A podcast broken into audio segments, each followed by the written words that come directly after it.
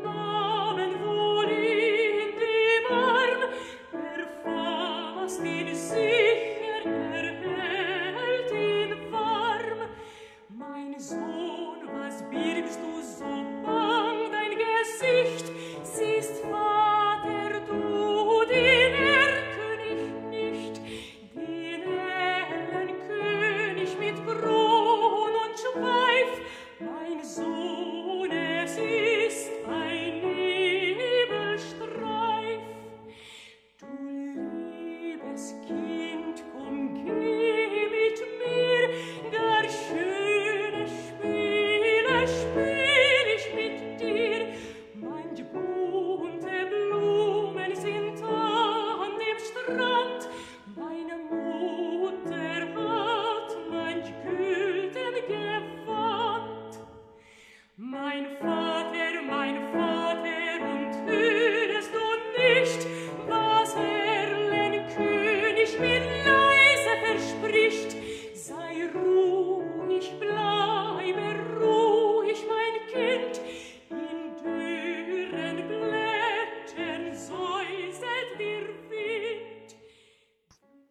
我相信大家一定能听懂 My father, my father 啊，就是我的父亲，我的父亲。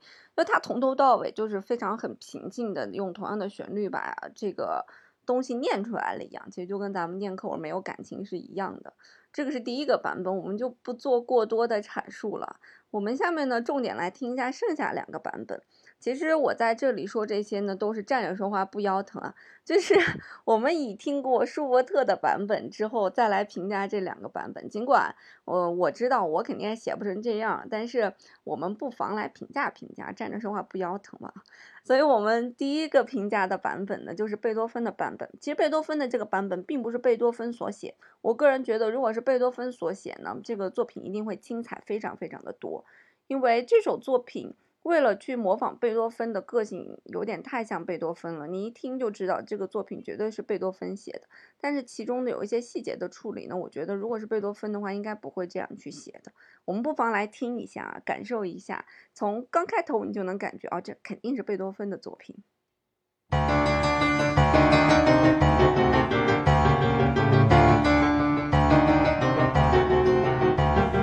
怎么样？是不是非常贝多芬？这个时候呢，独白要来了。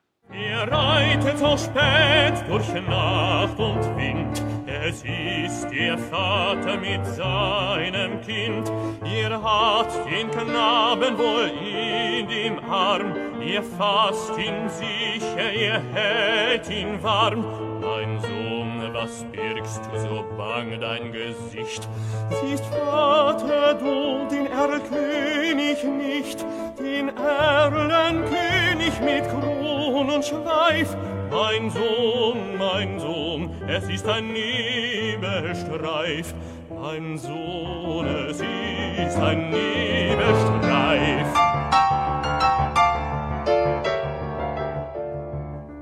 刚才我们听到的呢，就是儿子和父亲的一个对话，同样，他也是采用了不同的音域来描述不同的人的说话的一个情绪。那紧接着呢，魔王就要出现了，音乐呢稍微有一些些变化。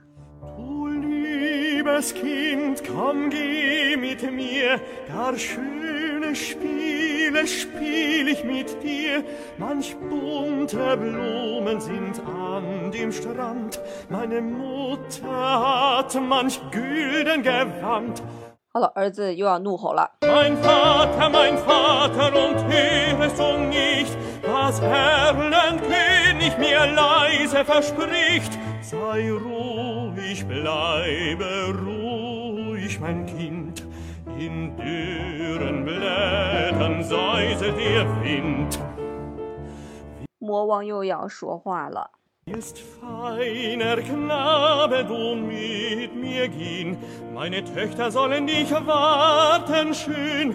Meine Töchter führen den nächtlichen Rhein und wiegen und tanzen und singen dich ein. Mein Vater, mein Vater, und siehst du nicht dort, Erkönigs Töchter am düstern Ort? Mein Sohn, mein Sohn, ich sieh es genau. Es scheinen die alten Weiden so grau. 结尾要来了，儿子死去了。 Ich liebe dich, mich reizt deine schöne Gestalt und bist du nicht willig, so brauch ich Gewalt. Mein Vater, mein Vater, jetzt fasst er mich an. Der König hat mir ein Leid getan. Dem Vater grauset, er reitet geschwind, er hält in den Armen das ächzende Kind.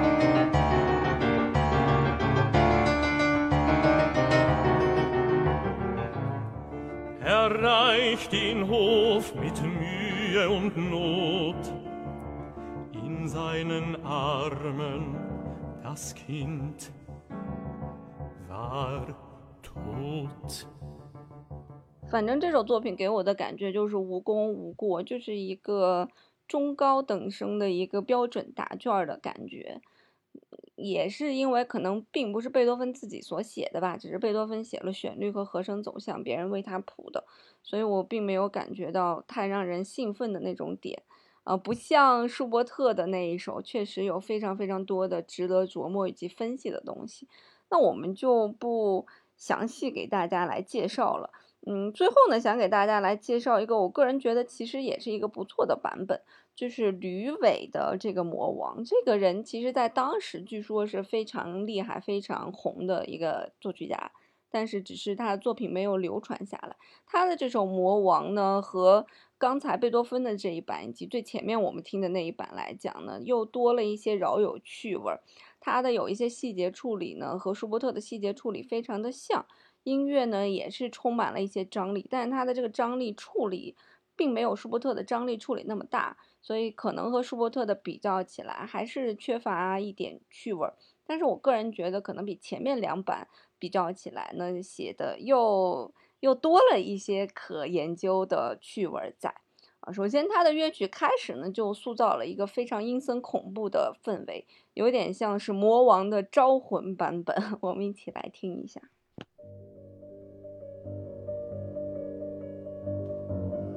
Es ist der Vater mit seinem Kind. Er hat den Knaben wohl in dem Arm. Er fasst ihn sicher, er hält ihn warm. Er fasst ihn sicher, er hält ihn warm.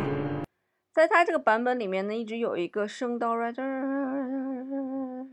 啊，这种模仿颤音的那种感觉，就有点像招魂的感觉一样。呃，儿子在唱歌的时候就会出现这个招魂的，大家可以仔细听一下。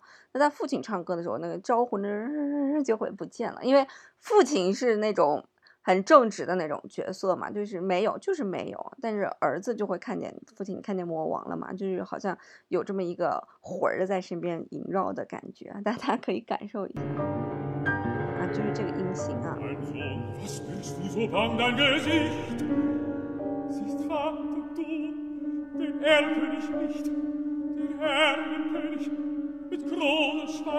父亲出现了，马上就没有了。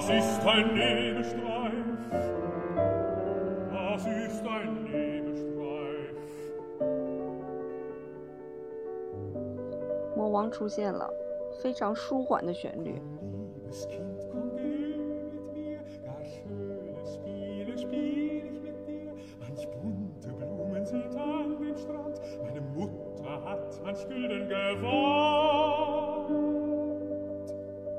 大家可以听到，在孩子唱歌的时候，那个声会非常明显；在父亲唱歌的时候，在最前面是听不见那个像招魂一样的音型的伴奏的，只是在后面会隐隐约约大一点，仿佛父亲也不太确定的样子。那等魔王出现的时候呢，他就转到了一个 G 大调，就是 G 这个和弦。那魔王所唱的这个音呢，也都是 G 和弦、扫西、Re 这三个音，没有任何的一个音。我觉得他这一段其实塑造的非常好，因为用一个大调的一个和声，用一种不同的叙述方式来模描写出来，魔王唱的歌词是非常的阳光的，但其实还是那个原因，因为他是魔王嘛。啊，所以在音型的处理上面，以及情绪的处理上面，还是有一些阴郁招魂的感觉在啊。那随后呢，儿子又要这个说话了。儿子说话的时候，音型一变，又变成了小调，又变成了那种非常紧张的气氛。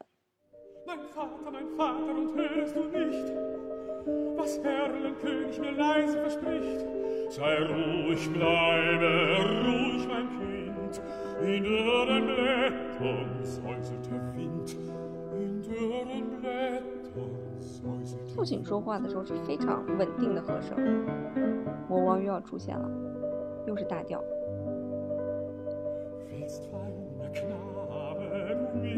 非常好听的旋律。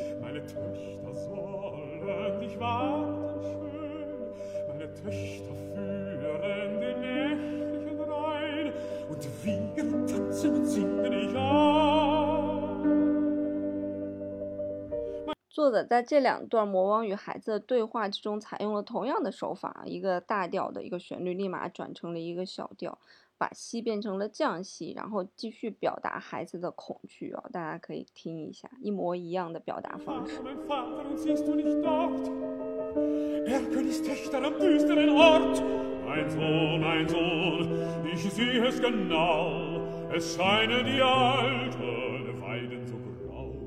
大家可以仔细感受一下父亲说这句话的旋律啊，前面都是嗯噔噔噔噔，但是到这儿的时候呢，它是嗯啊，就是有一种不确定的感觉。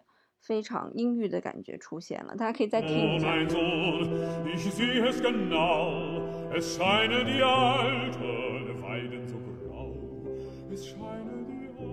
哎，大家听到这个音了吗？这是。本身你觉得应该洗咪，结果它落在了洗刀上面，就是这时候父亲可能也在有点怀疑啊，就有点像舒伯特写的一样，父亲也在怀疑，难道真的有这个魔王这个东西吗？父亲说话不再是坚定的感觉了，因为孩子给他传递的这种情绪，让他也产生了一种怀疑以及一种恐惧。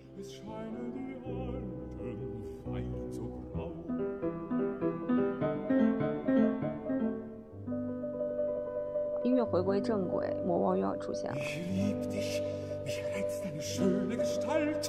魔王出现了以后，大家还记得这一段歌词是什么吗？之前的歌词是都是可爱的孩子，我这里有花朵，全部都是美好的景象。但这一段的歌词呢，前面是可爱的孩子，我真是太喜欢你了。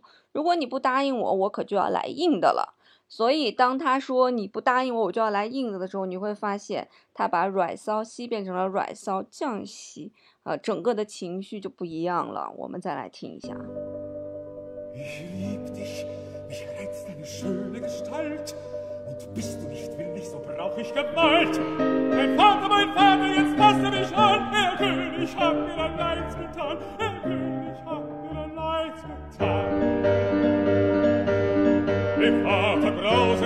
Ereigniswild, erhält den Arm.